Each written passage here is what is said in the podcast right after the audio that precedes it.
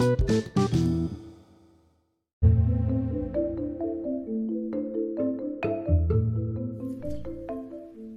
leve Pedro, de Enrique Anderson Imbert. Durante dos meses se asomó a la muerte. El médico murmuraba que la enfermedad de Pedro era nueva, que no había modo de tratarla y que él no sabía qué hacer. Por suerte el enfermo solito se fue curando. No había perdido su buen humor, su oronda calma provinciana. Demasiado flaco, y eso era todo pero al levantarse, después de varios días de convalecencia, se sintió sin peso. Oye, le dijo a su mujer, me siento bien, pero no te puedes imaginar cuán ausente me parece el cuerpo. Estoy como si mis envolturas fueran a desprenderse dejándome el alma desnuda. Languideces, le respondió su mujer. Tal vez. Siguió recobrándose. Ya paseaba por el caserón, atendía el hambre de las gallinas y de los cerdos. Vio una mano de pintura verde a la pajarera bulliciosa, y aún se animó a echar la leña y llevarla en carretilla hasta el galpón. Pero según pasaban los días, las carnes de Pedro perdían densidad. Algo muy raro le iba minando, socavando, vaciando el cuerpo.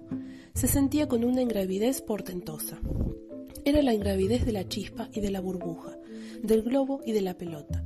Le costaba muy poco saltar limpiamente la verja, trepar las escaleras de cinco en cinco, tomar de un brinco la manzana más alta. Te ha mejorado tanto, observaba su mujer, que pareces un chiquillo acróbata.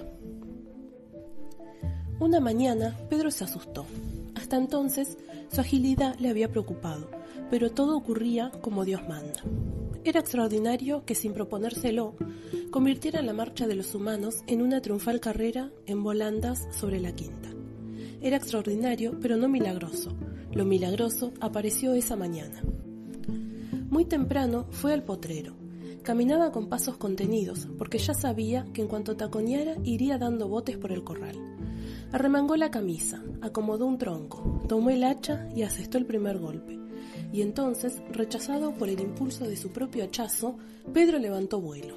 Prendido todavía del hacha, quedó un instante en suspensión, levitando allá, a la altura de los techos, y luego bajó lentamente, bajó como un tenue vilano de cardo.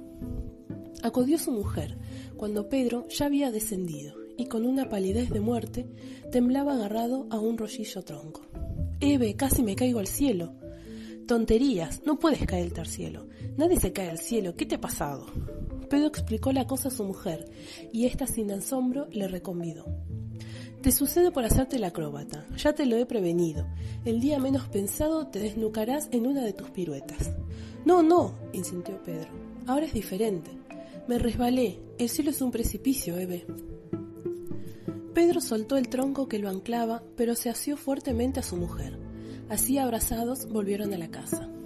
Hombre, le dijo Eve, que sentía el cuerpo de su marido pegado al suyo como el de un animal extrañadamente joven y salvaje, con ansias de, huir en vertiginoso galope. Hombre, déjate de hacer fuerza que me arrastras. Das unos pasos como si quisieras echarte a volar. ¿Has visto? ¿Has visto? Algo horrible me está amenazando, Eve. Un esguince y ya empieza la ascensión. Era tarde. Pedro, que estaba poltronado en el patio leyendo las historietas del periódico, se rió convulsivamente, y con la propulsión ese motor alegre fue elevándose como un ludión, como un buzo que se quitara las suelas. La risa se troncó en terror, y Eve acudió otra vez a las voces de su marido. Alcanzó a tomarlo de los pantalones y lo trajo a la tierra. Ya no había duda. Eve le llenó los bolsillos con grandes tuercas, caños de plomo y piedras y estos pesos, por el momento, le dieron a su cuerpo la solidez necesaria para traquear por la galería y empinarse por la escalera de su cuarto. Lo difícil fue desvestirlo. Cuando Eve le quitó los hierros y el plomo, Pedro, fluctuante sobre las sábanas, se entrelazó a los barrotes de la cama y le advirtió Cuidado, Eve, vamos a hacerlo despacio porque no quiero dormir en el techo. Mañana mismo llamaremos al médico. Si consigo estarme quieto, no me ocurrirá nada, solamente cuando me agito me hago aeronauta. Con mil precauciones pudo acostarse y se sintió seguro. ¿Tienes ganas de subir? No, estoy bien. Se dieron las buenas noches y Eve apagó la luz. Al otro día, cuando Eve despegó los ojos, vio a Pedro durmiendo como un bendito, con la cara pegada al techo. Parecía un globo escapando de las manos de un niño. Pedro, Pedro, gritó aterrorizada. Al fin Pedro despertó. dolorido por el estrujón de varias horas contra el cielo raso. ¡Qué espanto! Trató de saltar al revés, de caer para arriba, de subir para abajo, pero el techo lo succionaba como succionaba al suelo a Eve. Tendrás que atarme en una pierna y amarrarme al ropero hasta que llames al doctor y vea qué es lo que me pasa. Eve buscó una cuerda y una escalera, ató un pie a su marido y se puso a tirar con todo el ánimo. El cuerpo adosado al techo se movió como un lento dirigible. Aterrizaba.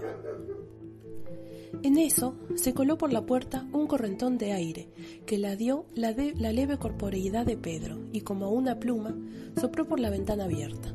Ocurrió en un segundo. Eve lanzó un grito y la cuerda se le escapó de las manos. Cuando corrió a la ventana, ya su marido desvanecido subía en un suave contoneo como un globo de color, fugitivo en un día de fiesta perdido para siempre en viaje al infinito. Se hizo un punto y luego.